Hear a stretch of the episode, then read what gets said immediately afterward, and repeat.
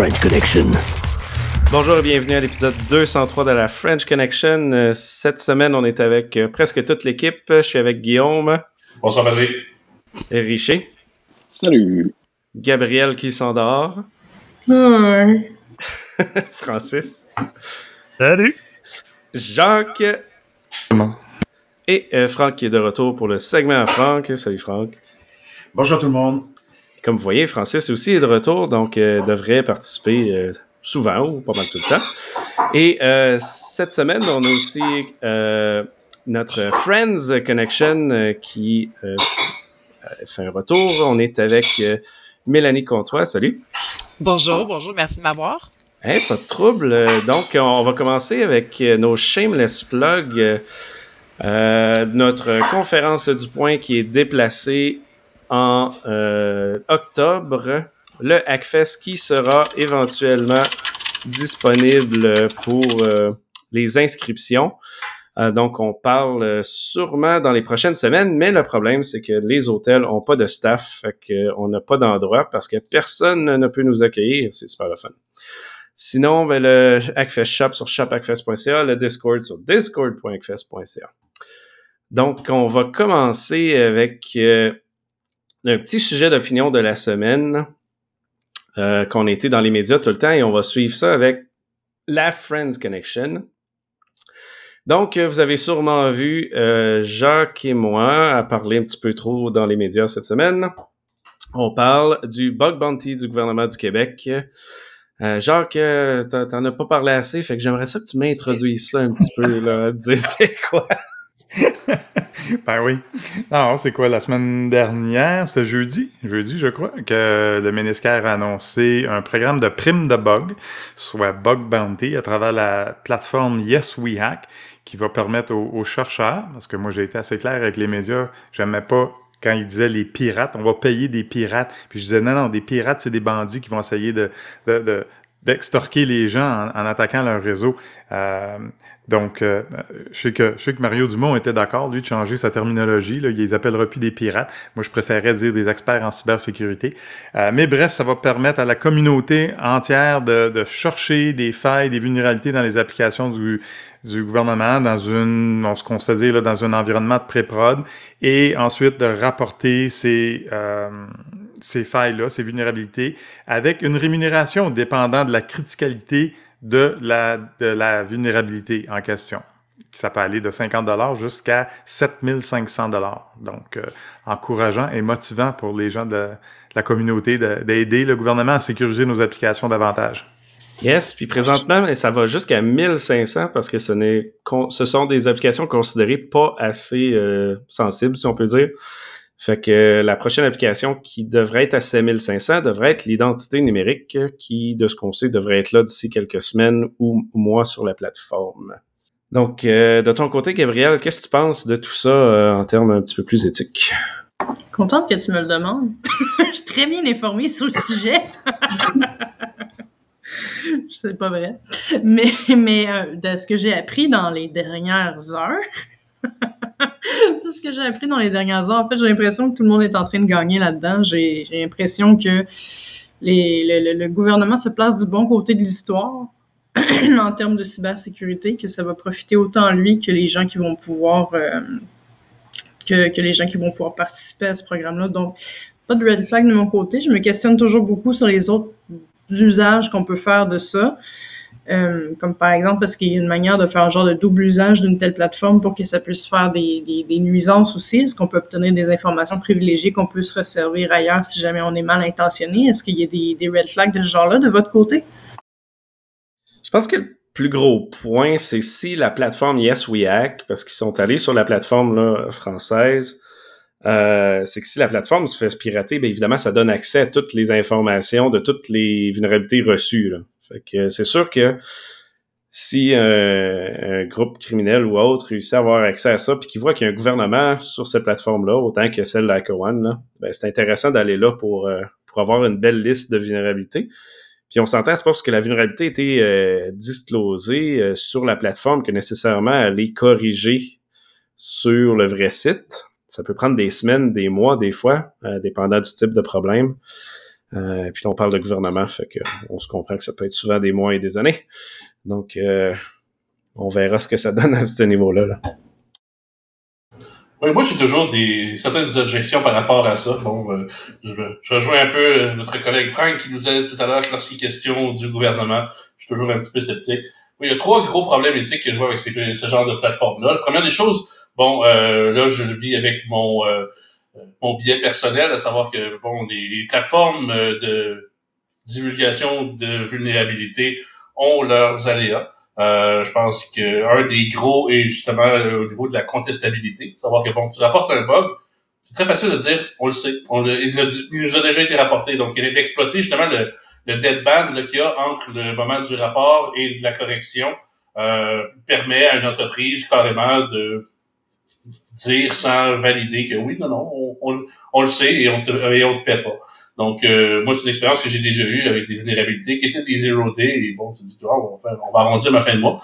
On va, on va releaser ça. Et finalement, on dire, oh oui, on le sait. Ça n'a pas été rapporté, ça n'a pas été releasé encore, mais on le sait, puis on ne paye pas.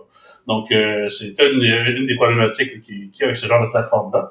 L'autre, ben, c'est l'engagement asynchrone, à savoir que, bon, euh, toi, tu t'engages en disclosant ta vulnérabilité, que euh, tu n'agiras pas, que tu ne la publieras pas, euh, par contre, il n'y a pas d'engagement de, en contrepartie, à savoir que oui, on va régler le bug. Donc, euh, à ce niveau-là, ça permet de, euh, comment dire, de fournir une plateforme pour carrément empêcher les gens de divulguer des vulnérabilités dans le futur ou de les publiciser. Finalement, ben, il y a toute la question de l'accès au cheap labor aussi. Donc, à savoir que, bon, euh, ces gens-là qui passent leur temps de façon bénévole, dans le fond, c'est du travail euh, on spec, c'est un revenu spéculatif. Donc à ce niveau-là, tu, tu assumes que ton effort va être euh, euh, va être récompensé, mais t'es pas t'es pas payé pour ton temps avant le fait. Donc à ce niveau-là, c'est un peu la gig économie de la cybersécurité. Tout à fait, tout à fait. Tout à fait. Puis donc, à ce niveau-là, ben, il était pas vraiment... Je pense que ça l'exploite deux choses. Ça l'exploite, bon, le fait que euh, il y a toujours des gens qui vont être prêts pour le faire pour moins cher. Il va toujours avoir des gens qui vont euh, vouloir euh, plus d'exposure. Et donc, on exploite ici la symétrie entre la disponibilité des ressources. Tu sais, si moi j'ai déjà un bon salaire, etc., ça me dérange pas, moi, d'aller chercher un petit peu plus de renommée pour, pour grand-chose. Mais quelqu'un qui veut gagner sa vie avec ça, ben, je me trouve à faire sa job gratuitement. Donc, il y a toute une, question éthique autour de, du travail non rémunéré qui, qui, que ça soulève, ce genre de plateforme-là il faut dire, il y a du monde qui, c'est vraiment leur emploi à temps plein. Là. dans la communauté, il y a plusieurs personnes qui font ça à l'année longue, puis ont des salaires dans les chiffres là, via HackerOne ou BugCrowd euh, et autres. Pour les gens un peu plus débutants, est-ce que c'est une occasion pour s'initier à des vrais use cases de cybersécurité, même si tu n'as rien trouvé? Est-ce que tu peux t'éduquer un peu là-dessus?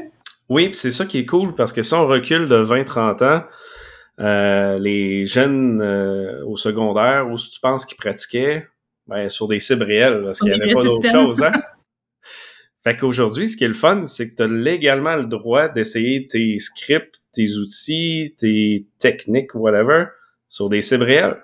Euh, fait que, tu sais, tous les outils de reconnaissance et autres, au lieu d'installer un serveur web, de le rouler dessus, puis évidemment, il n'y a rien qui roule vraiment dessus parce que c'est pas un environnement avec de la donnée, ben, tu vas sur un site de, de Yahoo, ou de l'armée américaine et autres, a été capable de trouver beaucoup, beaucoup de choses.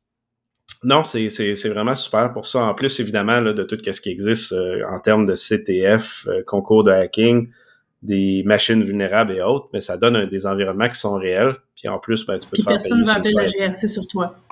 Non, non, ça, on, on avait juste euh, le gouvernement du Québec qui nous avait fait ça l'année passée, mais là, avec cette nouvelle plateforme-là, on devrait être correct. Je pensais au professeur de, Concordia, c'est ça? Ouais, ouais, ouais, aussi. Euh...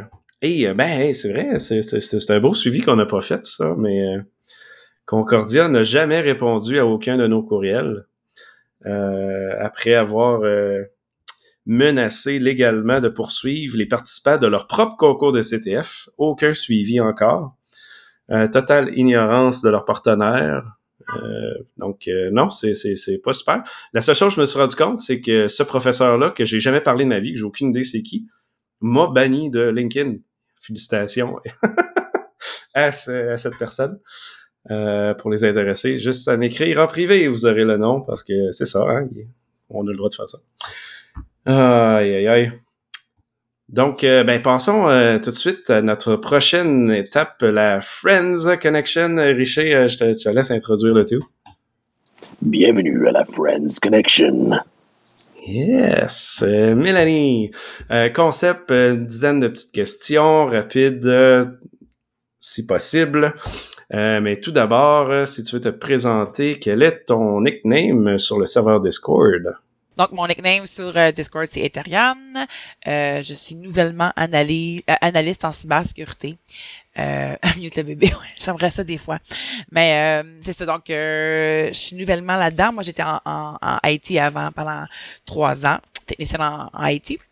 Puis j'ai voulu aller me recycler en cybersécurité pour justement pouvoir avancer dans ma carrière. là. Cool. Donc, commençons la première question, justement. Mais qu'est-ce qui t'a fait choisir un emploi relié à la sécurité informatique? Ben pour moi, c'était la. En fait, c'est un peu drôle. J'ai toujours voulu être, policière dans la vie, puis je, je peux pas à cause de ma vision. En fait, je voulais aller aux enquêtes, tout ça. Je voulais pas être patrouilleur, mais bref. Euh, puis je peux pas parce que j'ai euh, une vision défectueuse qui fait en sorte que je passerai pas les tests pour avoir mon permis, euh, permis d'urgence, mon permis de conduire d'urgence. Fait que pour moi, c'est le next best, next best thing, dans le fond, que je peux euh, aller pour euh, avoir le côté, justement, où euh, le côté où est-ce qu'on peut aller, comment je peux expliquer ça? euh, Aller Avoir contrer un genre? Ouais, c'est ça, l'adrénaline, où on peut aller contrer, euh, euh, je vais pas dire des bandits, là, mais qu'on peut aller contrer, qu'on peut vraiment faire une différence, dans le fond, en, en allant faire de la prévention, puis des choses comme ça. Euh. Euh, donc pour moi c'est pas mal le next best, le next best thing. Puis c'est ça. J'ai- j'étais en informatique j'ai toujours aimé ça aussi. Fait je pense que c'était un bon mix des deux.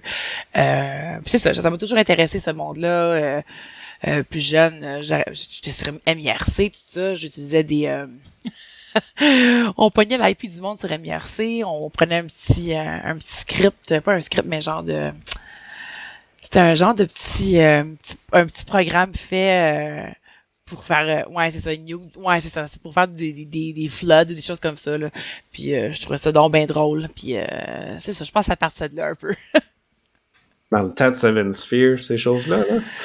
Seven Sphere non je sais pas mais tu pas connu, ça? Non non je me souviens pas pour vrai c'est quoi c'est mon frère qui avait downloadé ça sur mon ordinateur sur notre ordinateur de maison puis quand on quand il se chicanait avec quelqu'un sur un channel il trouvait son IP puis euh, là il, il runnait le script puis il faisait ça un genre de un genre de DDoS là fait que Non, je pense Mhm. que c'est chicané avec mon frère. Euh, Fait que c'est ça. Fait que c'est ça que, qu'on utilisait. Je pense à partir de là un peu. euh, J'ai mis ça un peu sur la, sur la glace. Je me suis cherché beaucoup d'années. Puis euh, finalement, il y, a, il y a quatre ans, j'ai fait le saut en, en, IT. Puis là, c'est ça. Je vais me spécialiser en cybersécurité parce que je veux pas être IT toute ma vie. euh, j'ai des comptes à payer. Fait que c'est ça. Yes. Euh, Est-ce que tu es plus Red Team ou Blue Team? Mais c'est dur à dire parce que moi, je me, me spécialiser en gouvernance et audit, donc c'est techniquement peut-être dire blue team, mais c'est ça, tu sais, c'est ça, c'est plus bleu que rouge, c'est sûr. Euh, justement, je cherchais la réponse à cette question-là l'autre fois, je cherchais qu'est-ce que c'est, c'est plus blue team ou plus euh, red team, puis euh, j'ai pas vraiment ma réponse, mais bon, si j'avais à qualifier, ça serait blue Je pense qu'ils ont donné une autre couleur pour ça. Faudra rechecker. Ben, je cherchais, mais, puis ça, ça avait l'air d'être peut-être purple, mais je- c'est vraiment, j'ai regardé, puis ça, ça, ça, je trouvais absolument rien. J'ai demandé à l'autre ami, puis t'es comme, bof, il y a pas vraiment de team, là, mais ils m'ont dit, bof, s'il y a une team à admettre, ça serait Blue Team, fait que, ça. Mais, ouais, non, c'est, euh, ça, fait que je suis dans le team, euh, team Audi et, euh, faire le moins d'opérationnel possible. Ça fait bien du sens. hein. En termes de sécurité, qu'est-ce qui t'empêche de dormir? Euh, qu'est-ce qui m'empêche de dormir? Euh, en fait, Mon euh, bébé, en je pense. Ouais, ça oui. Beaucoup même. En fait, ce qui me. Ouais, bébé.x, je pourrais. Bébé.x, le, le disable, ça serait pas pire des fois, mais bon, c'est ça. Euh, qui m'empêche de dormir, je pense que c'est mes années en IT où ce que j'allais faire euh, un, comment on dit ça quand on accueille quelqu'un une journée, on fait un, un onboarding puis euh, la personne, euh, je dis ok mais changez votre mot de passe tout ça, on- je, je la log avec son mot de passe que j'ai créé quand j'ai créé la compte puis là ok Alt Delete, change de mot de passe, elle, elle rentre son nouveau mot de passe, après un- après, après un petit calepin, elle écrit son mot de passe sur le calepin. Fait que euh, ça, je pense que ça hante encore mes nuits. Euh, je me réveille la nuit, me dis aïe aïe, j'ai dit de pas l'écrire, puis elle l'écrit quand même. Fait que euh, ouais, c'est euh, éternel combat. Tac. En termes de sécurité, qu'est-ce que tu penses qui est le plus grand risque qu'on a aujourd'hui? Euh, la personne qui est assise devant l'ordinateur. C'est ce que je pense que moi qui est le plus grand risque. En fait, euh, c'est pas mal ça le risque. C'est euh, en fait, je pense que si on part d'aller enseigner aux gens, puis leur montrer les affaires, puis leur expliquer le pourquoi du comment, tu sais, des fois on leur dit ben fais ça de même, puis euh, le monde prend pas le temps d'expliquer. Si on n'explique pas aux gens pourquoi il faut faire ça comme ça, les gens s'en foutent. Du moment que tu expliques, ben gars, si tu fais ça comme ça, il va arriver ça. Ah ok ok je comprends. Fait qu'ils sont d'informer puis de, de, de vraiment d'enseigner une personne, c'est vraiment la prévention selon moi. Puis en faisant ça, ben on, on s'évite bien des problèmes parce que c'est ça, la personne va vraiment comprendre pour qu'est-ce que ça, qu'est-ce que son geste va amener comme conséquence. Puis si tu fais juste dire ben ça, non fais pas ça, comme un enfant, si tu t'expliques pas pourquoi il faut pas traverser la rue en courant. Euh, ben il comprendra pas pourquoi, puis il va le faire pareil. Fait qu'il faut expliquer que s'il traverse la rue en courant puis qu'il regarde pas des deux côtés, ben il va regretter de se frapper. Fait que c'est la même chose avec euh, une personne, euh, un employé dans les compagnies où ce qu'il faut expliquer qu'ils connaissent pas ça. Là. D'accord. Puis évidemment, la question la plus euh, sécurité aujourd'hui, pizza aux ananas, oui ou non? Non, jamais. Yay, Jacques, un nouvel ami. Jamais. I'd rather die. Non. Ça marche pas. Est-ce que tu as une source d'information particulière qui t'aide à, t- à rester à jour en termes de nouvelles, sécurité et autres? Euh, ben, j'ai euh, j'ai une couple de sites que je regarde, là, euh, du genre euh, The Record, puis euh, Hacker News, des choses comme ça. Puis il y a aussi mon boss, euh, Steve Lavoie, euh, qui est une grande source d'information, puis qui adore me torturer à chaque jour, euh, puis me bourrer bien gros le cerveau, là, au point d'en d'en avoir euh, des convulsions à la fin de la journée. Fait que, euh, ouais, c'est pas mal... euh, c'est pas mal ça, mes sources d'information. Good, good. Euh, Steve, évidemment sur le Discord, si vous voulez aussi euh, y parler. Euh, est-ce que tu as une pratique Hack que... Hein? Hack Non, barbecue? ouais, Hack c'est for barbecue, excuse-moi. Ouais, c'est ça, ouais. Est-ce que tu as une pratique que tu aimerais voir les gens appliquer puis pourquoi? une pratique. En fait, je pense que c'est plus dans, dans, dans- plus dans le. Comment je peux dire ça? C'est c'est plus dans. Oui, des pratiques qui. qui- Je pense que c'est vraiment, encore une fois, je reviens à ma à tantôt, la prévention. Sais, que les gens appliquent ce qu'on leur apprend. Je pense qu'en faisant ça, à la base, ça va sauver bien des problèmes, bien des. Ben des. Euh, ben des, des, des solutions. Je pense que ça va bien créer, ben ouais, ça va réparer bien des issues. Puis euh, je pense que c'est ça, c'est une politique, c'est pas mal euh, c'est pas mal ça, je pense. Moi je suis vraiment pro formation, pro enseignement. euh.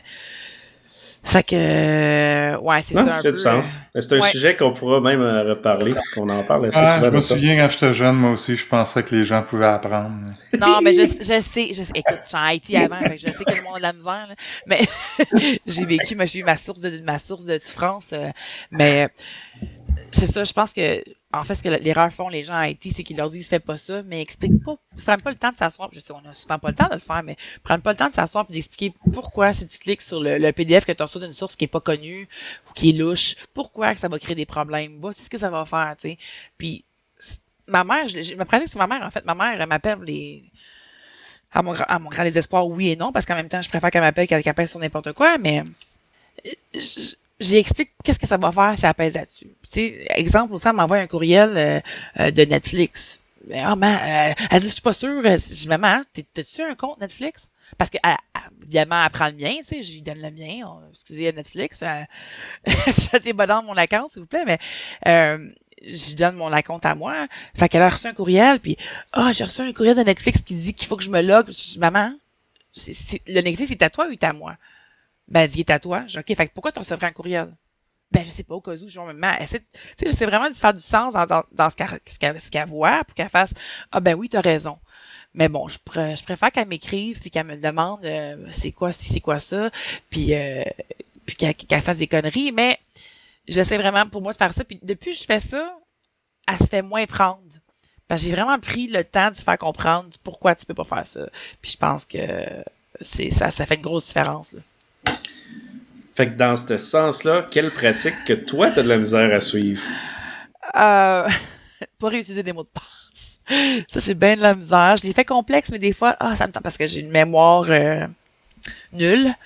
Puis, euh, tu sais, de changer le mot de passe. J'utilise pas un gestionnaire de mot de passe, puis je devrais. C'est juste que. Tu devrais. Ok. C'est ça. je devrais. Euh, bon, on va régler ça. Euh, alright, traditionnel ou crémeuse? Euh, traditionnel. Early Bird ou Night Owl? Là, je me doute. euh. Euh, ben là, pas par choix, mais Early Bird. Sinon, ça serait Night Owl, mais ça. Ça changeait quand il y a un bébé, mettons. Uh-huh. Cool. Ben, merci, euh, Mélanie. Super le fun d'être là. Comme tu sais, tu peux continuer à participer pour le reste des nouvelles et des discussions. Notre prochain segment, on y va avec Mr. Frankie Boy, avec le segment Cloud. On t'écoute.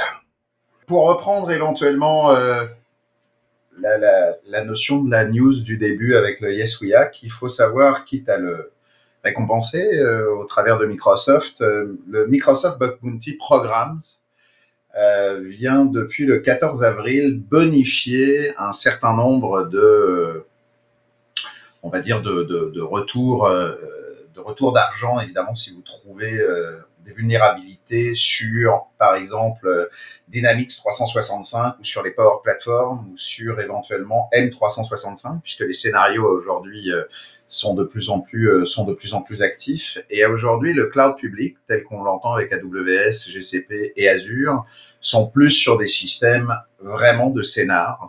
Tout est basé sur du scénario. D'ailleurs, tout ce qui est cloud solution architecte, lorsqu'ils sont intégrés euh, côté euh, côté AWS ou Microsoft, c'est vraiment des des mises en piscine qui sont sur des contextes de migration, de lift and shift et autres. Donc, je trouve ça intéressant de s'apercevoir que sur un scénario, par exemple, de Dynamics ou de Power Platform, pour trouver un disclosure d'informations sur du cross-tenant, Microsoft est presque à aller sur du 20 000 dollars USD de plus et vous rajoute en fait un pourcentage vraiment substantiel. C'est 30% en fait substantiel sur tous les bug bounty qui existent déjà.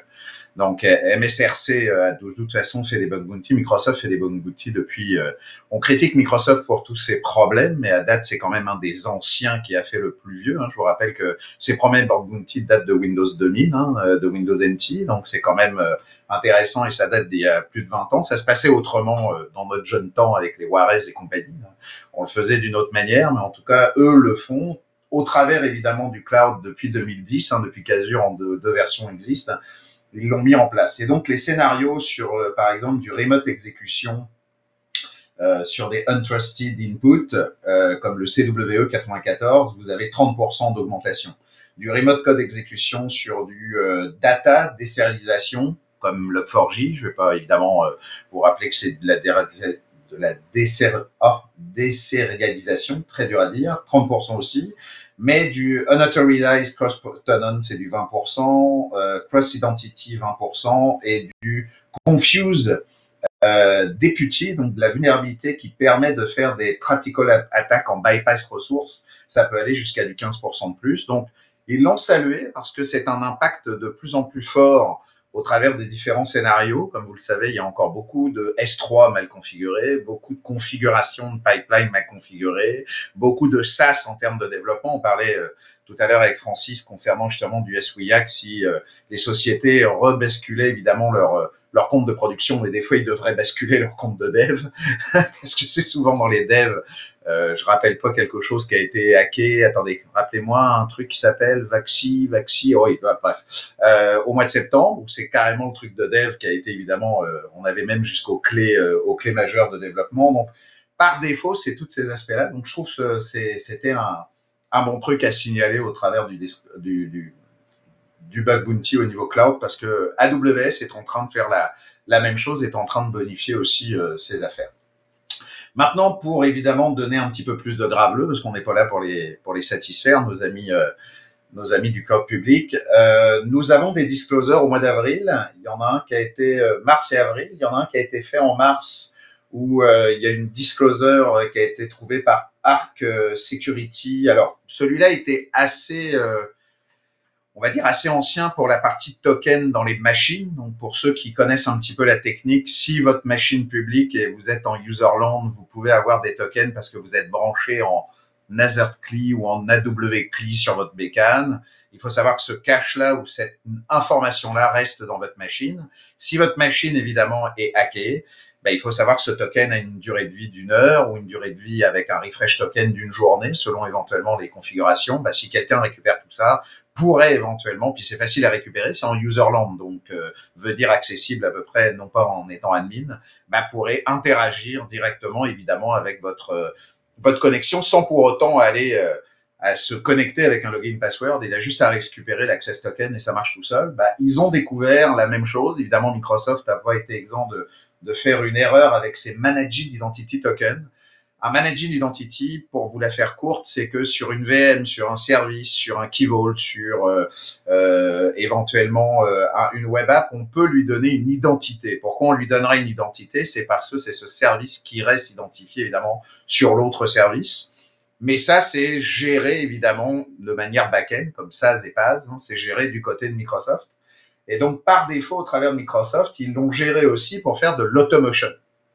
L'automation, c'est tout ce qui est Logicat, compte d'automation, run d'automation, c'est un peu les cron jobs du cloud, euh, du cloud public.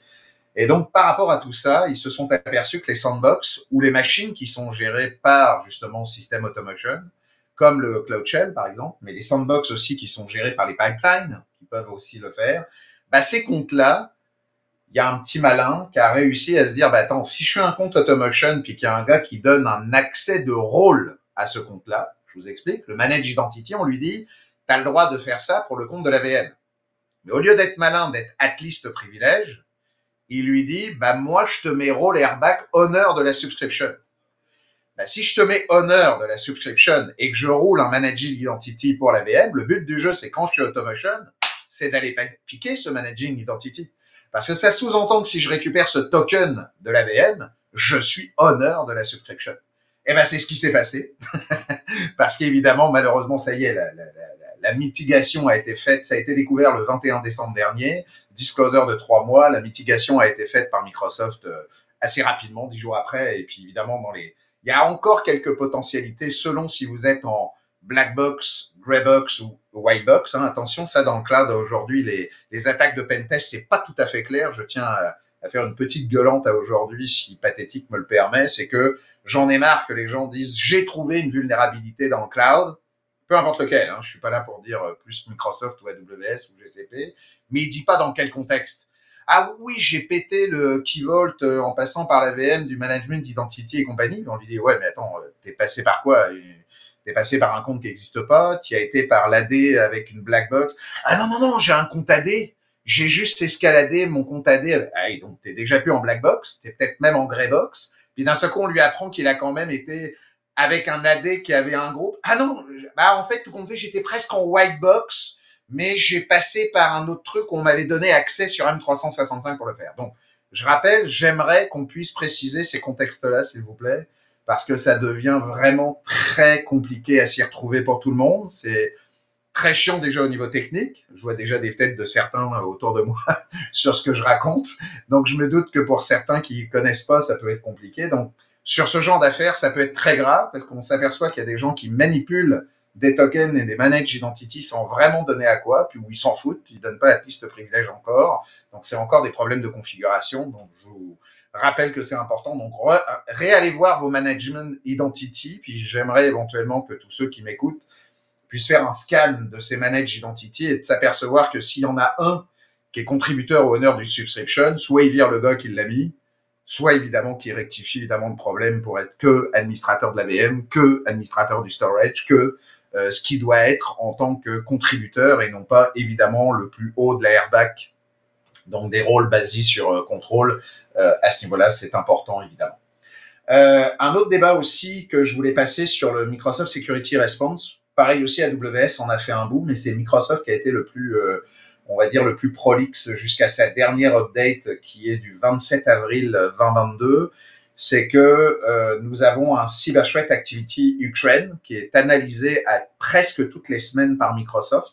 La dernière update euh, a été euh, mis euh, début mars et fin mars, et puis là ils en ont fait une le 27 avril dernier, et vous avez tous les malware details qui ont été euh, mis en avant, tous les IPIOC qui ont été aussi mis en avant, ça c'est important, euh, pour ceux qui veulent faire du de, de, de, de l'indice de compromission euh, et de l'information de compromission et surtout de mettre à jour son CCM ou quoi que ce soit. Je trouve que c'est quand même sympa parce que ça évite d'avoir, euh, je sais pas moi, cinq mecs ou quatre mecs à faire des recherches à tous les jours. Profitez-en, vous avez ces données-là qui vous sont euh, apportées. Donc pour des petites PME, pour des gens qui ont évidemment peu de ressources, c'est quand même bon à, le savoir. Et vous rappelez qu'il y a GitHub Azure Sentinel qui vous permet d'avoir évidemment toutes ces, toutes ces affaires-là aussi à, ce niveau-là. Donc allez voir les wishlists, allez voir les, ransomware qui précisent, allez voir les, éventuels malwares qui mettent en avant comme le phishing avec euh, Là, il y a eu euh, Lapsus que vous avez tous connu, évidemment. Vous avez évidemment d'autres malwares macro qui ont été euh,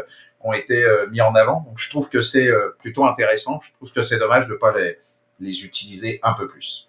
Donc voilà. Merci mon Franck. Des, des, points. Désolé que ça soit un petit peu plus technique que, que, que de coutume, mais je pense que ça. Tu as perdu juste la moitié du groupe. oui, oui, oui, oui. Je, Fini, je, je suis moins fun pour ça je suis le moins le fun pour le truc, mais bon, si ça peut éventuellement servir à certains qui nous euh, Fais ton shot de café, un ou deux.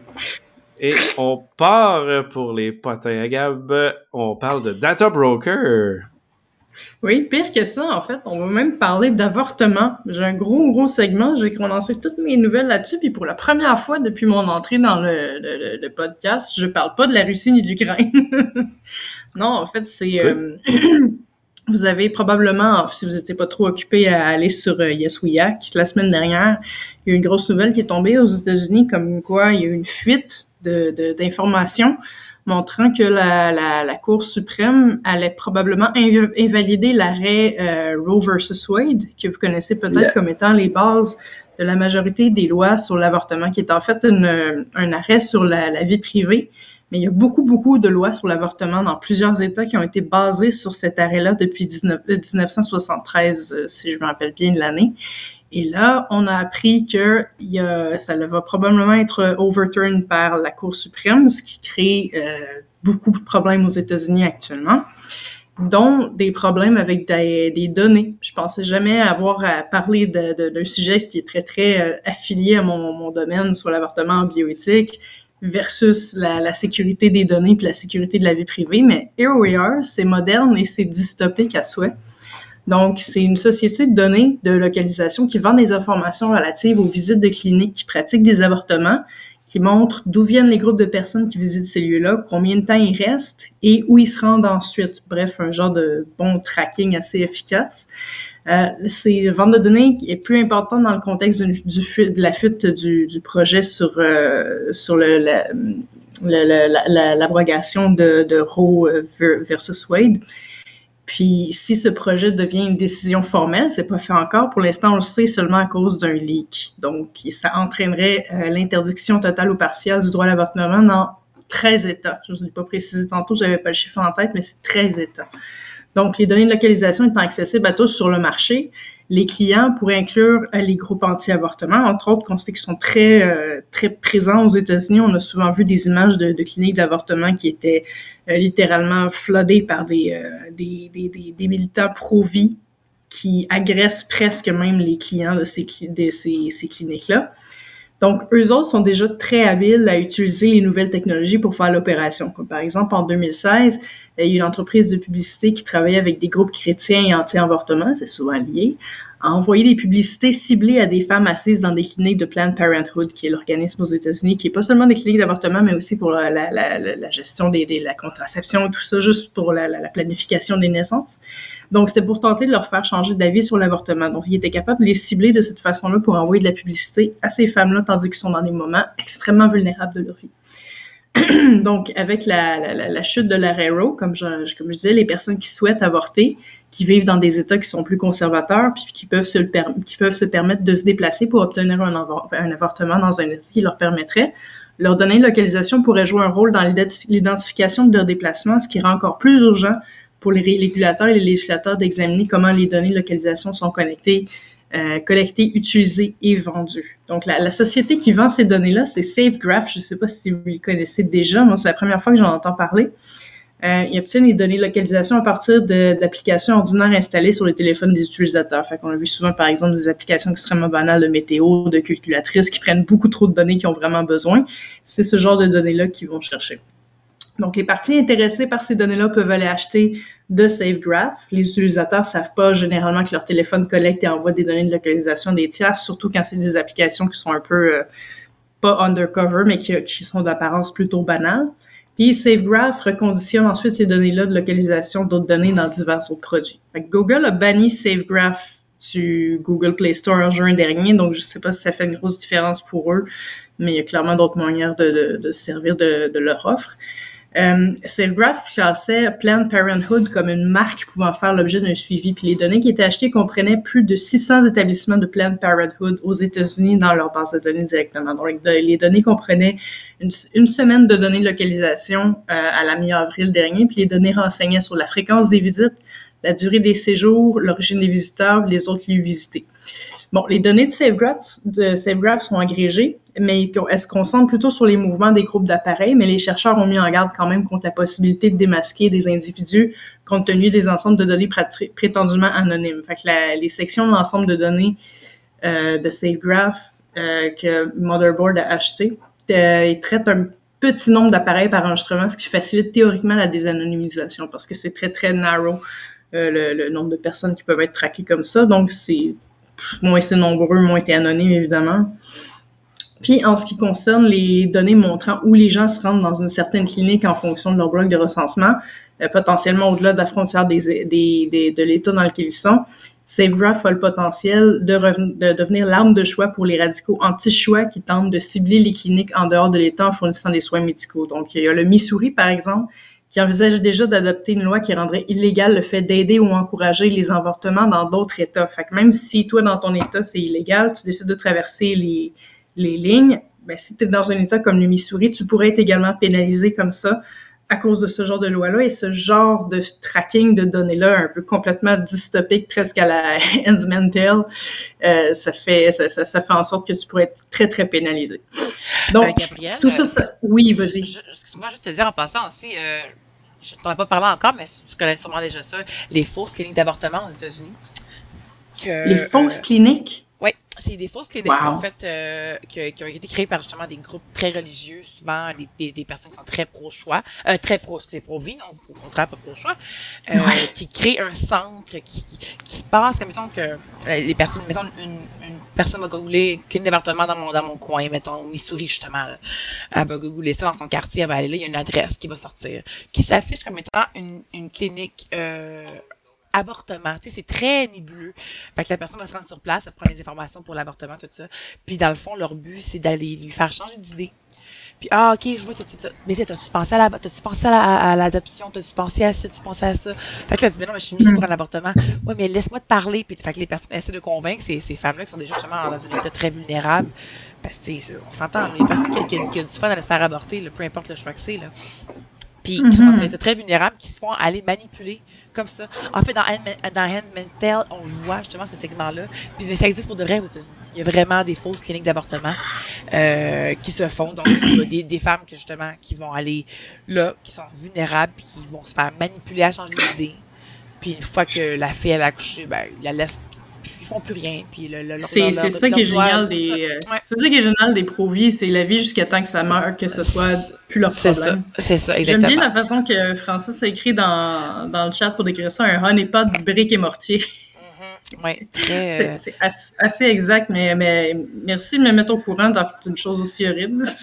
Il y a, y même aussi, il y a aussi un site au Québec. En fait, j'étais supposée faire une recherche pour écrire dans, dans, dans- dans un livre justement par rapport à ça. Ah! Puis euh, il y en a une au Québec, ça s'appelle, je me souviens plus exactement c'est quoi le nom. Euh, mais en tout cas, je pourrais revenir là-dessus là, pour t'en parler si tu veux, euh, Gabriel. Mais c'est Oui, oui, euh, certainement. justement, je, je cherche l'URL, je m'en souviens plus. Il faudrait que je cherche rapidement. Là, je peux aller, euh, je vais laisser Gabriel parler après, puis je cherche entre temps. Mais justement, c'est une, une, une place qui, au début, tu sais, comme qui va rentrer justement dans les Google Word, que tu vas dans, dans les AdWords que tu vas rentrer dans Google, puis qui va popper up quand même assez haut dans les re- dans les résultats de recherche, puis que qui s'affiche comme ah si tu penses à l'avortement, puis il y, y a des sections qui parlent l'avortement, tu réalises que tu c'est vraiment là, des affaires là, complètement manipulatrices, euh, qui, qui c'est complètement fou. Je faudrait que faudrait que je, que je trouve le lien puis je te montre mais les affaires qui se disent dans les dans les textes c'est savais-tu que l'enfant à, 16 semaines de vie ressent la douleur, des choses comme ça des, des, des, science facts qui sont absolument faux qui sont amenés justement sur ce site-là pour aller culpabiliser la mère, puis donner des lignes d'appel, d'aide 24 heures sur 24, 7 jours sur 7. c'est vraiment incroyable ce que j'avais trouvé. J'étais sans mots. Puis euh, c'est ça. Fait que je pourrais trouver ça puis te le faire parvenir en fait. Oui, j'aimerais ça. C'est extrêmement décourageant à entendre pour vrai. Je vais, je vais continuer dans mon potin parce que j'en ai encore pour un, un, bon petit bout de temps avant de, de finir de creuser le sujet. Euh, donc, tout ce beau contexte-là, en plus avec les informations supplémentaires que tu notes, qui rend un, un beau melting pot extrêmement dystopique. Donc, ça amène dans une vision du monde vraiment sombre. Dans euh, le pays de la liberté, celle des femmes est sur le point de reculer de presque 50 ans en arrière maintenant. Donc, on sait aussi qu'interdire l'avortement empêche pas l'avortement, on fait seulement le rendre moins sécuritaire. Donc, une femme qui veut et doit se faire avorter va trouver un moyen de le faire, puis c'est souvent au péril de sa vie ou de sa santé à long terme. Et heureusement, au Canada, on n'est pas dans ce paradigme-là. C'est pas exactement une discussion qu'on a. L'accès à l'avortement a été fortement réaffirmé par nos élus cette semaine, même pour réagir à cette nouvelle-là, à ce leak-là de la Cour suprême. Considérant qu'on suit, on tend à suivre les États-Unis de quelques années sur quelques sujets, des fois politiquement on traîne un peu de la patte en arrière d'eux. Je, ne veux pas penser que c'est une, une, vision future pour le Canada, mais il faut quand même pas se méfier puis se dire que ça nous arrivera pas. Donc, vaut mieux se tenir au courant, surtout quand on se rappelle qu'il n'est pas encadré légalement au Canada dans les lois. Moi, j'ai appris ça l'an dernier seulement. C'est pas, euh, il n'y a pas de cadre légal autour de l'avortement, c'est simplement décriminalisé. Donc, l'accès est très inégal d'une province à l'autre. Mais je tiens à souligner qu'au Québec, on est assez champion là-dessus. Euh, puis c'est quand même assez euh, beaucoup beaucoup, beaucoup bah, basé un peu sur notre nos, politiques un peu plus socialistes, progressistes. Puis notre histoire féministe, un peu aussi, le Québec a quand même été pionnier dans beaucoup de choses sur le droit des femmes, dont ça. Euh, donc, un élément essentiel de, de l'arrêt euh, Roe v. Wade, c'est la détermination que le droit à la vie privée est suffisamment large pour englober la décision d'une femme d'interrompre ou non sa grossesse. Mais la protection complète de la vie privée numérique est difficile à réaliser à une époque où le suivi des utilisateurs, la localisation, la conservation des données par les entreprises, c'est super largement répandu. Donc, le Digital Defense Fund et l'Electronic Frontier Foundation ont proposé des guides détaillés sur les mesures que les femmes aux États-Unis peuvent prendre pour protéger leur vie privée numérique lorsqu'elles cherchent à se faire avorter ou à obtenir des services connexes à ça qui pourraient être maintenant devenus illégaux si l'arrêt euh, Roe v. Wade finit par se, euh, par, tomber. Donc, premièrement, ils disent de procéder avec précaution. Avant de vous plonger dans des recherches de logistique qui sont liées à l'avortement, euh, réfléchissez au caractère public des canaux de, de communication qu'elles utilisent. Donc, l'utilisation de réseaux où la plupart des messages peuvent être vus par n'importe qui, qui a des publications dans un groupe avec beaucoup de membres, comme des groupes Facebook, des chaînes Telegram, ça comporte des risques, donc être prudent sur ce qu'on révèle publiquement sur les réseaux sociaux. Donc, si vous voulez voir, c'est à peu près des conseils de base de cybersécurité, mais il y a l'espèce d'élément de rajouter ça avec le, contexte de l'avortement qui est très, très, euh, c'est j'ai pas d'autre mot, c'est dystopique, complètement. Donc, euh, discuter de tout ce qui peut comporter un risque sur une application de messagerie routée de, de bout à l'autre avec la fonction de disparition, suppression automatique activée pour que les messages ne traînent pas sur vos appareils ou celui de votre interlocuteur. Ça pourrait être une, une possibilité connaître ses droits, évidemment. Les, chercheurs insistent que les Américaines doivent connaître leurs droits, se sentir en sécurité quand ils font affaire aux forces de l'ordre. Fait que s'ils sont interrogés par la police, simplement dire qu'ils exercent leur droit de garder le silence et qu'ils veulent parler à un avocat. Vérifier, euh, verrouiller les appareils à l'aide d'un code NIP, pas de biométrique, puis les garder verrouillés, demander d'avoir un avocat ou un policier tente de contraindre de déverrouiller l'appareil. Puis, dans le cas très rare d'une complication liée à un avortement médicamenteux, les personnes ne doivent pas se sentir obligées de révéler le traitement aux cliniciens des services d'urgence ou d'autres établissements de santé. Il suffit de dire, je pense que je fais une fausse couche, parce qu'il est impossible de faire la différence entre une fausse couche spontanée et un avortement médicamenteux. Puis les, euh, sur Internet, maintenant, il y a des services qui s'adressent directement aux femmes qui sont dans des pays ou encore dans des États où l'avortement est plus compliqué pour leur envoyer euh, par la poste des, euh, des, des, médicaments euh, d'avortement euh, pharmaceutique que tu peux prendre chez toi. Donc, il y a des groupes de, organisés, des, des, des, des ONG pour ces services-là. Donc, si jamais une femme finit par avoir des complications avec ce genre de médicament-là, mais que dans son état, c'est interdit, si elle va dans un hôpital pour chercher de l'aide, peut simplement dire qu'elle a une fausse couche, puis on n'est pas censé pouvoir questionner si c'est un avortement provoqué ou une fausse couche naturelle. Et encore là, il y a des, euh, il, y a, il y a des précédents dangereux qui peuvent venir sur les, la gestion des fausses couches par les médecins une fois que Roe versus Wade va être, va être, va être tombé. Donc, c'est à surveiller ça aussi, mais bon, au moins il y a ça. Puis évidemment, la gestion de son flux de, son flux de données, l'utilisation d'applications, navigation sur le web, l'utilisation de moteurs de recherche, c'est des activités qui peuvent exposer des détails personnels qui créent un défi majeur quand les gens font des recherches ou cherchent à se faire avorter, donc savoir où sont les cliniques, euh, quels sont les moyens qui sont disponibles dans leur état. Donc, c'est des façons de se faire traquer qui sont assez, euh, assez euh, classiques, on dirait. Là. Ça, fait au moment où une personne cherche à avorter, elle a déjà généré des données qui pourraient révéler, son état de santé. Fait que les applications de suivi de menstruation, par exemple, recueillent des données qui peuvent sembler anodines, mais qui sont clairement sensibles dans le, dans le contexte de la criminalisation potentielle de l'avortement l'utilisation d'un moteur de recherche qui suit pas les données potentiellement sensibles des utilisateurs, des extensions qui bloquent les traceurs web. Euh, c'est des mesures que les femmes peuvent prendre aussi. Puis envisager également d'y aller carrément guérilla style avec des options analogiques pour enregistrer et stocker vos informations sur votre cycle menstruel calepin et crayon simplement. Donc, on est rendu là aux États-Unis. Puis si le pire vous est arrivé, puis que votre trojan a laissé passer un cheval de Troie qui est devenu pour, puis vous infiltrez votre système pour implanter son code, qui exploite maintenant votre machine pour parasiter vos ressources et malgré tout, vous avez installé le logiciel de protection nécessaire. Vous avez même une mise à jour que vous pouvez faire en mode do it yourself. Il y a un collectif anarchiste de médication qui a publié des instructions détaillées pour fabriquer des pilules abortives. Fait qu'on a même euh, vérifié, la, recette a l'air d'être disponible sur GitHub, c'est un peu comique. Mais bref, il y, a, il y, a, des vidéos qui circulent maintenant sur le web, que le groupe avait déjà publié ces instructions-là pour fabriquer euh, genre un épipène maison pour fabriquer du, du, du Daraprim, la pilule qui a rendu le célèbre pharmabro euh, Martin Shkreli à quoi la personne la plus détestée au monde. C'est super intéressant ce genre de sujet-là parce que ça met vraiment bien en lumière les, les conflits de sécurité et de santé publique que le suraccès de l'information permet grâce à Internet. Donc, le groupe de, de le groupe d'anarchistes a montré comment fabriquer des comprimés de misoprostol pour provoquer un avortement pendant la conférence Please Try This at Home à Pittsburgh en 2019. Puis lundi dernier, ils ont recommencé à refaire circuler ces, euh, ces, vidéos-là en masse en masse après la fuite de, Roe v. Wade. Puis le,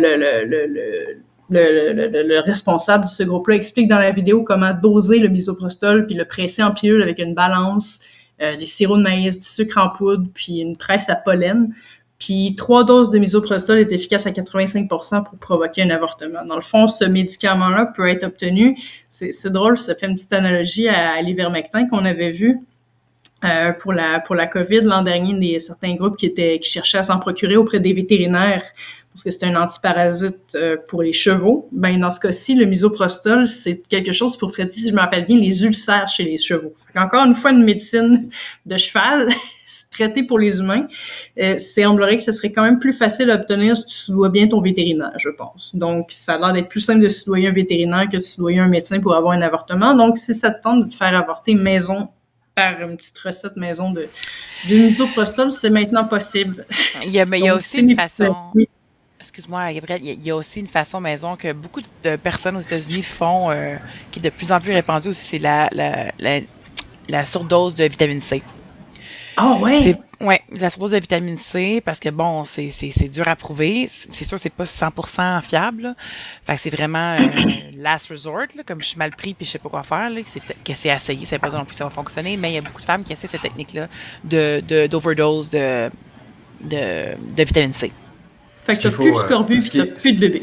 T'es tout top shape. Faire, euh, ce qu'il faut faire attention aussi, euh, beaucoup de, de, EDR sont liés avec des groupes extrémistes. Je ne dirais pas un nom d'EDR parce que je voudrais pas que le hackfest ait de problème ou Sécurité FM, mais euh, aujourd'hui, il y a encore de cela 15 ans, Wanadoo et France Télécom avaient un EDR assez connu maintenant. Et il faut faire attention ah. quand, quand Gabriel vous précisait évidemment de faire attention à vos recherches la principale chose à faire attention aux États-Unis, c'est la partie des DNS et la partie des EDR que vous intégrez à vos postes. Parce qu'il s'avère que des groupes euh, extrémistes comme Opus Dei, comme la Scientologie, comme des groupes aussi au travers évidemment euh, américains, mais il y a aussi en Europe, hein, Opus Dei c'est, espagnol et, et ça marche. Je vous préciserai que si vous regardez au 8e arrondissement et vous regardez un, un revendeur de DR dont la lettre démarre par F, qui est assez connu avec une sorte de fort devant, qui à une époque a eu un problème avec Wanadu où toutes les recherches contre l'avortement évidemment étaient enlevées des cherches de DNS parce qu'ils avaient contrôlé euh, évidemment euh, la partie DNS et ça avait évidemment empêché les recherches à ce niveau-là. Mais ça marche à l'envers, c'est-à-dire que faites attention aussi que le 888, le 111, les Cloudflare et ainsi de suite ne peuvent pas évidemment, euh, oui, exact, euh, Ethereum. Je voulais pas dire le nom euh, en public, mais c'est exactement ça. Euh, donc évidemment, puis là ils ont nettoyé, mais c'est encore le cas. Là, je, je réponds à Ethereum sur le chat. C'est encore le cas car tu peux regarder l'adresse du siège social en France. C'est le même adresse où il y a le bâtiment qui est au plus DI qui est dedans. bah, bref, ça c'est un autre débat. C'est dans le 8e arrondissement. Vous regardez, c'est très drôle. Donc le but du jeu, de ce que je veux dire, c'est faites attention aussi à vos recherches. C'est pas parce que vous allez passer par des résolveurs de DNS américains, parce qu'il y a que qui le font, 99, 11, 88, euh, enfin tout ce qui est Google, euh, OpenDNS, euh, éventuellement Quad euh, ou Cloudflare, mais c'est des boîtes américaines. Donc encore une fois, avec tout ce que ça comporte autour, avec quand même, je vous rappelle quand même que allez rechercher peut-être voir dans Wikipédia pourquoi Brandon Hirsch a été dégagé de Gecko et de Firefox et que ce monsieur a basculé pour faire brave. Allez voir. Je, au milieu du Wikipédia, vous allez comprendre vite ce qui s'est passé, les allégations qu'il y a eu et pourquoi, euh, et ça fonctionne aussi de l'autre côté. Donc, on peut pas faire confiance à l'institution. Donc, c'est là où je veux le dire pour le hacking. Encore une fois, pour euh, les hackers sont là pour être euh, le régulateur des, des problématiques qui sont qui sont faites. C'est installez-vous des paywalls à la main, à la maison. Installez-vous un AdGuard. Utilisez un Raspi. Demandez à quelqu'un si vous savez pas le faire pour qu'il soit votre résolveur de DNS interne en unbound en plus, c'est-à-dire non résolveur euh, au complet, c'est-à-dire qu'il soit résolveur lui-même du .com, du point .nom, du .w et ainsi de suite. C'est facile à installer. Et ça, ça marche super bien. Ça vous évite d'être réellement pisté par votre provider et ça vous évite d'être réellement pisté par tout le reste. Et au niveau des recherches, n'oubliez pas que si vous avez un accès à un cloud public, comme AWS qui coûte pas très cher pour ceux qui peuvent, à 750 dollars de gratuit par an, installez-vous une EC2 dans un, une région anglaise, réinstallez-vous un autre C2 de cette VM-là dans une région française, encore un autre C2, et avec cette troisième machine, faites vos recherches pour évidemment vos systèmes, vous serez by design protégé aussi pour qu'on puisse vous pister. Je pense qu'à aujourd'hui, c'est l'essence même qu'il faut donner aux femmes. Je suis, euh, c'est comme bouclier.org ou quand on touche aux enfants, qu'on que soit. Puis surtout, n'allez pas non plus, euh, si Gab euh, vous a peut-être pas fait passer un autre message, moi je vous le passe, tort ou tout ce qui est le dark web, arrêtez. Les médicaments, c'est pourri. Ils mettent de, de la méthamphétamine dedans, ils mettent de la saloperie. J'ai des potes qui suivent ce genre de choses très proches. C'est vraiment de la. A même plus des trucs pour cheval, là. C'est des trucs qu'on donnerait même pas. Il n'y a même pas l'animal qui existe sur Terre pour faire des blagues. N'amenez pas ça dans votre corps. Vous pourriez, au-delà de détruire ce que, enfin, au-delà d'enlever ce que vous voudriez enlever, vous, vous enleveriez le, le point. Donc, honnêtement, c'est une vraie catastrophe. Simone Veil doit, pour ma part, au niveau France, devra, devra se retourner sur sa tombe et Rae doit être pareil. Là, je, je suis, euh, je pense que même un groupe comme le Hackfest, puis je lance le débat, j'ai pas dit que c'était ce soir, mais normalement, nous tous, au niveau hacker, on devrait se lever d'un seul bras. Au-delà de la guerre en Ukraine, c'est une chose, mais contre l'avortement ou le droit à la femme, ça devrait être un combat aussi de la sécurité éthique à aujourd'hui. Tout à fait d'accord avec toi. Je Tout à suis fait d'accord. Absolument, c'est hors de propos qu'on revienne là-dessus. C'est comme si qu'on disait on revient au pierre à feu puis qu'on éteint Internet, c'est n'importe quoi. Je- Bref, sur ce, les amis, moi je suis obligé de vous quitter. Je vais dire au revoir à, mes... à tous mes copains et à tout le monde. Merci encore une fois. de- Merci, Franck. Et bye bye à tout le monde. À la prochaine en tout cas. Bye bye les amis. Yes, on jump dans les nouvelles parce qu'on est au-dessus de notre 60 minutes. Euh, on va du côté à Guillaume euh, avec les backdoors au côté russe à 3,50 par mois. Oui, Patrick, donc euh, c'est une jolie annonce qui démontre un petit peu l'état de l'écosystème de cybercriminalité euh, du côté russe. Donc, une énorme euh, croissance de l'offre de bots, donc des services de bot as a service. On a des offres qui partent à 3,50$ par bot, donc euh, c'est quand même assez troublant. Euh, lorsqu'on regarde l'analyse, vous allez voir le lien dans les show notes, mais lorsqu'on regarde l'analyse, dans le fond, ces packages-là à 350, c'est grosso modo une espèce de cochonnerie d'assembly.net, euh, donc une espèce de gros fat client qui euh, agit sur l'ordinateur de la victime. Ça vient avec un script PHP qu'on peut installer sur un serveur Apache compromis. Donc, pour faire un command and control vraiment basic. Et donc, c'est une espèce de solution clé en main pour euh, déployer des, du malware sur des ordis pour la maigre somme de 3,50$ par mois. Donc, euh, vraiment une grosse cochonnerie. Et ce qui rend euh, quand même assez particulier, c'est que le, le, le, le bundle est fait avec du JPHP, donc vraiment une très grosse cochonnerie écrite avec des langages de débutants. Je pense que ça démontre vraiment le, gros l'état de l'art de ce qui se fait au niveau du, malware, au niveau du groupe de ransomware payes pour la qualité que tu as, là, 3 piastres par mois. you get what you pay for, oui, c'est ça. Uh -huh, c'est à peu près un rootkit en Visual Basic à ce prix-là. Exact, exact. Euh, de ton côté, Francis, on en a une qui est quand même drôle euh, ou spéciale, si on peut dire. Là, euh, utilisation d'interact frauduleuse avec la feature « Je te demande de l'argent ». Euh, oui, dans le fond, c'était un article qui a été publié le 4 mai par la journaliste Marie-Ève Fournier dans la presse. Euh, grosso modo, c'est une, fonction que Interact offre euh, aux banques, aux caisses, qui n'est pas utilisée par tous les établissements, qui permet de pas d'envoyer de l'argent, mais de faire une requête. C'est-à-dire d'envoyer un message à quelqu'un en disant Bonjour, envoie-moi de l'argent. Et là, la personne, ben, elle fait ce qui. Elle clique sur le lien qu'elle reçoit, elle, suit la procédure, et là, l'argent ben, est transféré de son compte de banque à elle à une autre personne. OK? Donc, euh, et c'est une fonction qui n'est pas nécessairement beaucoup utilisée. C'est une fonction qui date de 2017. Euh, comme par exemple, ceux qui sont avec Desjardins, ben, vous n'avez pas l'option de demander de l'argent à quelqu'un. Donc, euh, vous pouvez, en, en, envoyer, mais vous ne pouvez pas demander à quelqu'un de vous en envoyer directement.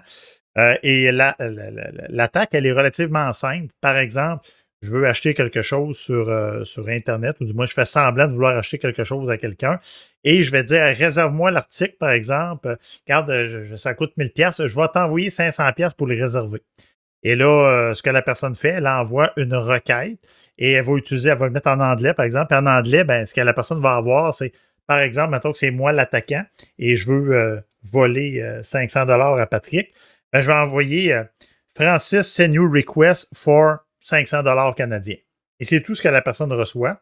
Et euh, ben, clique là-dessus. Ben, c'est la même chose que d'habitude. Elle choisit son établissement financier, etc. Oui, oui, oui, etc. Et finalement, ben, l'argent disparaît, elle est rendue euh, dans le compte de l'attaquant.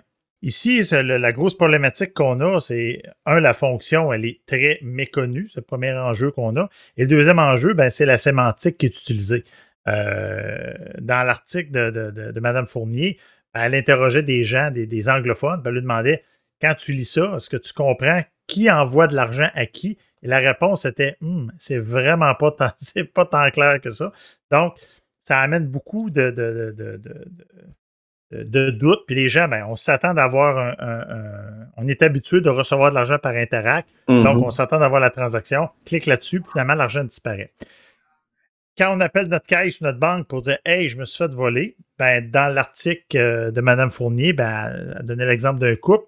Puis finalement, euh, la banque n'a pas remboursé la transaction. Pourquoi? Parce que ce que l'établissement financier dit, c'est première des choses, il n'y a pas d'erreur de la banque.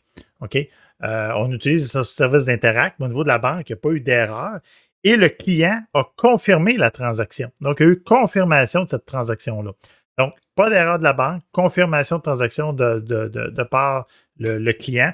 Donc, euh, les établissements financiers considèrent, euh, ben, dans le cas de l'article, euh, qu'ils n'ont pas à rembourser ces sommes-là, ce, qui est, ce, qui est, ce qui est un problème relativement majeur. le, UI, l'interface est mal foutu. C'est à ce niveau-là le problème.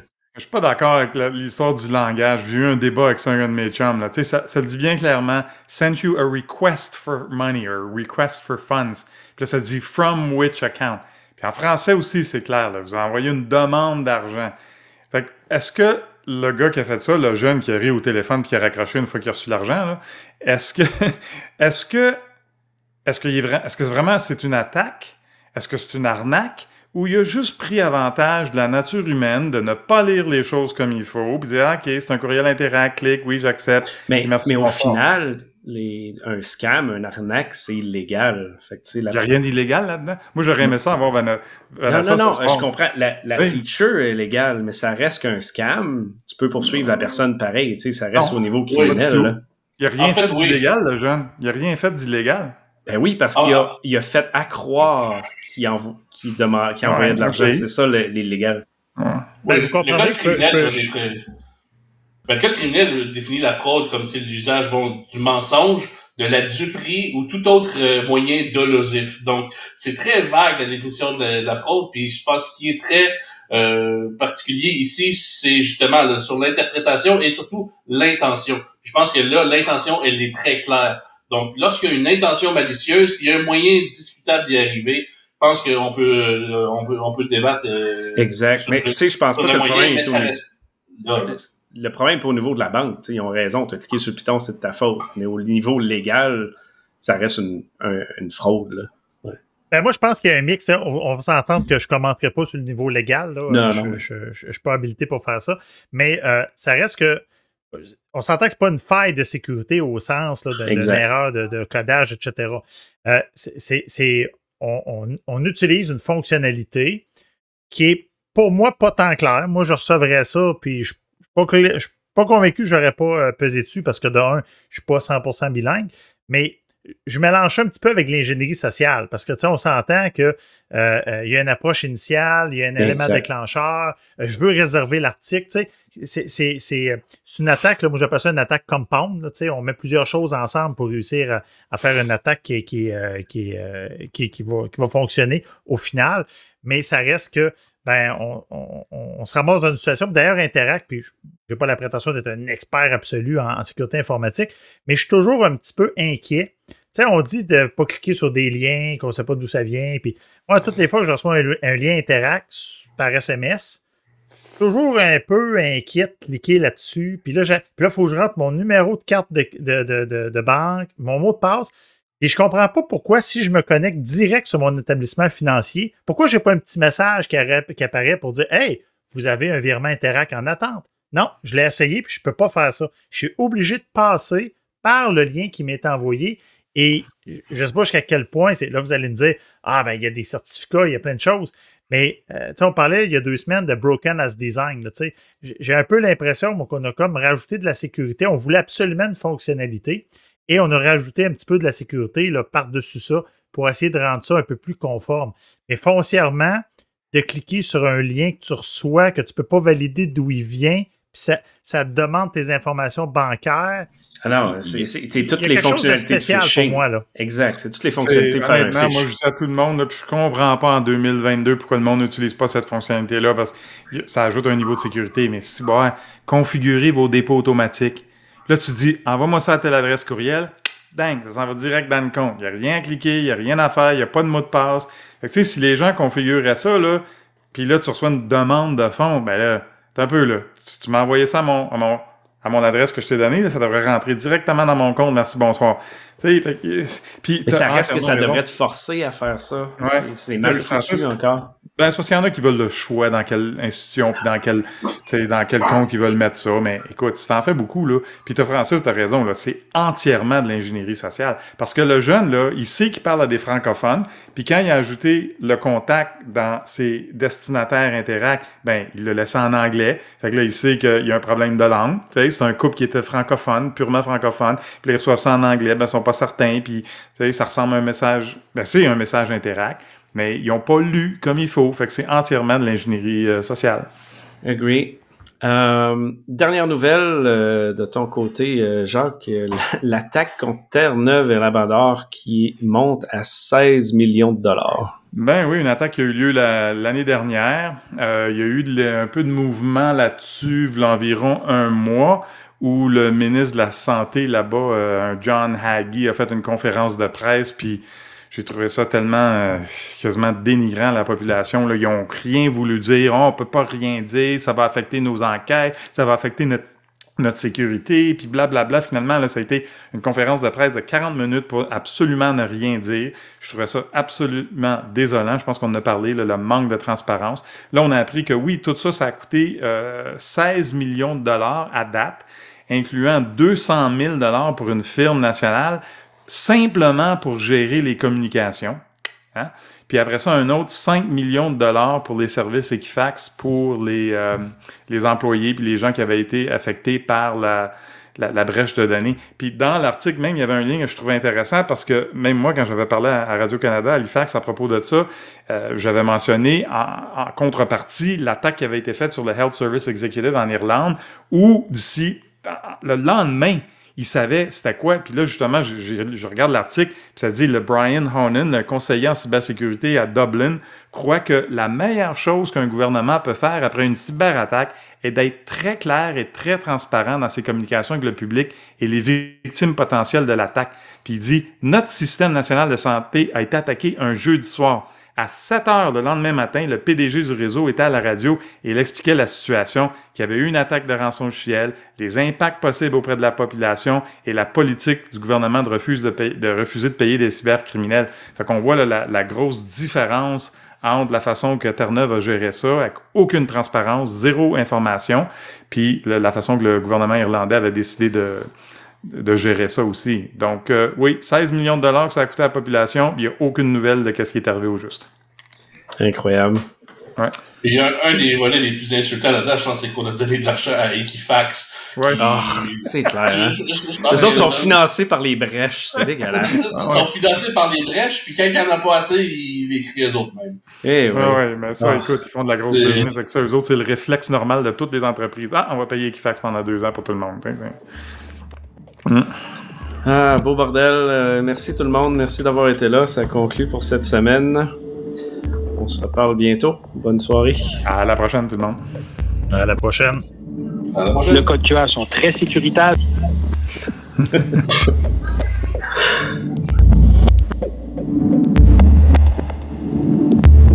The French Connection.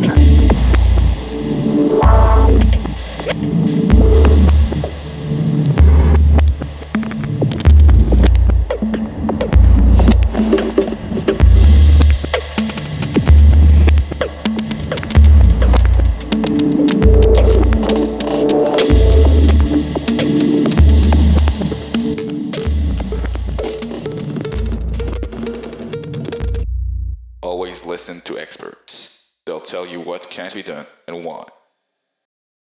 Then do it.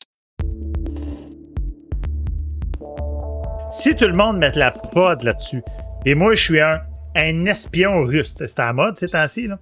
Je suis un espion russe, puis au lieu d'essayer d'attaquer ton vrai site puis risquer de me faire détecter, j'attaque ton site sur le site de Bug Bounty. Là, j'ai pas de chance de me faire détecter. C'est normal d'essayer de péter patente. Et une fois que j'ai réussi à péter ton site de prod qui est sur le site de Bug Bounty, après ça, cette faille-là, au lieu de la décrire pour gagner 75 je l'utilise pour péter ton vrai site et euh, éviter le plus possible d'être détecté. Est-ce que ma conception de l'utilisation possible de ça est dans le champ bien raide ou. Parce que Ben- j'enlève mes écouteurs? Ben, je veux dire, ça pourrait se faire, mais l'affaire, c'est qu'ils sont supposés d'avoir la détection sur les deux sites. là. Moi, je sais, mais sur le site de Bug Bounty, ben, c'est normal de voir que quelqu'un essaie de péter le. sur le non? site de prod aussi. C'est la même Francis, chose. c'est ça, le, le but du site, c'est d'essayer de trouver des exploits. Puis là, là Ok. tu fouilles là-dessus, personne va te taper ses doigts parce que, ah, ben, ah, tiens, j'ai trouvé de quoi. Là, merci, je sors de ça, puis je m'en vais sur le vrai site, puis il m'a l'exploité. Oui, mais qui- t'es supposé d'avoir la détection des deux bords. Ouais. Tu sais, si tu réussis à trouver une vulnérabilité à gauche, Ouais, mais là, tu Elle existe à droite, au lieu de la rapporter, c'est ce qu'il dit, c'est que m'aller péter ses affaires dans la vraie vie. en termes de détection, là, t'es supposé Hum. détecter ça des deux bords. Ouais, mais tu sais, ta technologie WAF n'est pas dépendante de ton application. Que, Exact. euh, tu peux avoir plein, plein de la cochonnerie en, en aval qui te protège comme des, contre des, des trucs puis qui font que tes, tes exploits ne passeraient pas dans, dans l'option prod. De l'autre côté, c'est double tranchant aussi, savoir que bon, euh, peut-être que ton exploit qui marche en pré-prod va se faire bloquer par le WAF en prod. C'est pas donné. Le WAF pour toi, c'est quoi? C'est un chien qui. C'est le bruit du C'est chien? ça, ou c'est WAF WAF, exactement. WAF Ouais, WAF? je t'avais muté, frère. Tu payes sur Python. WAF, c'est Web Application Firewall. Tu Ok, m'avais c'est bon. coupé, euh, Patrick? Ben oui, tu m'as même répondu tantôt. Tu- tu Ah oui, check tu ta m'as fenêtre. coupé. Donc en fait, euh, je vois mon truc en train de parler, mais je parle au hasard de Ouais, check, c'est marqué mute là. T'es t'es mute. Exact. oh, bordel de merde. Ouais, hein. Fran- Francis, Francis, il n'y a jamais de copie dans les bug bounty. Les bug bounty ne recopient pas les plateformes, ça n'existe pas. HackerOne, YesWI et compagnie ne recopient pas. Ils donnent la possibilité aux hackers de dire vous avez un disclosure si vous attaquez ce que les clients nous mettent à l'intérieur, non pas, considère pas ça comme étant, je t'explique, toi t'es le client, et tu dis voilà j'ai un site qui s'appelle franciscode.com. Tu vas pas recopier ton franciscode.com et toute ton infrastructure dans HackerOne. Imagine le job pour le faire. Ça n'existera pas. On va se dire, HackerOne va se retourner de bord et va dire Monsieur Cost, est-ce que vous êtes d'accord que maintenant on met un disclosure, vous allez mettre les liens de vos web services que vous voulez qu'on teste donc toi, tu vas dire non, bah vous n'allez pas me tester franciscos.com, vous allez me tester préprod.franciscos.com. Parce que je veux juste voir. Mais c'est chez moi encore, c'est chez toi en fait. Ou tu vas dire non, non, moi je joue le jeu, pétez-moi franciscos.com. Et là, tu vas accepter que les mecs vont péter franciscos, mais au lieu de le péter, c'est que dès qu'ils vont trouver quelque chose, ils doivent passer par HackerOne pour dire wow, wow, on a trouvé quelque chose, on peut faire ci, on peut faire ça, on peut siphonner la base de données, on peut faire telle affaire, on peut faire tel truc ou une énumération. Et là, pour le peuvent récupérer l'affaire. Mais il n'y a jamais de copie. Tu t'imagines s'il fallait faire des copies d'infrastructure avec tout ce qui est machin? Ça n'existe pas. C'est juste le lien de la, du web service, de la VM ou du PAS que tu peux tester. Et c'est le HackerOne et les autres sont juste un man in the middle légal qui dit aux gens voilà ce que vous avez le droit, voilà le scope que vous avez le droit et voilà où vous n'avez pas le droit de dépasser. Si vous dépassez tout ça, vous êtes hors la loi, là on- on- vous ne serez pas payé, ou vous risquez d'aller évidemment en prison ou quoi que ce soit. Mais c'est toujours chez toi. Les choses sont toujours dans ton infrastructure. Merci. J'espère que c'est plus clair pour. euh, parce qu'évidemment, il n'y a jamais de copie dans les codes. Non, exact. Il faudrait qu'HackerOne ait au moins trois fois Azure pour aller, pour aller les copier. Alors ça serait trop.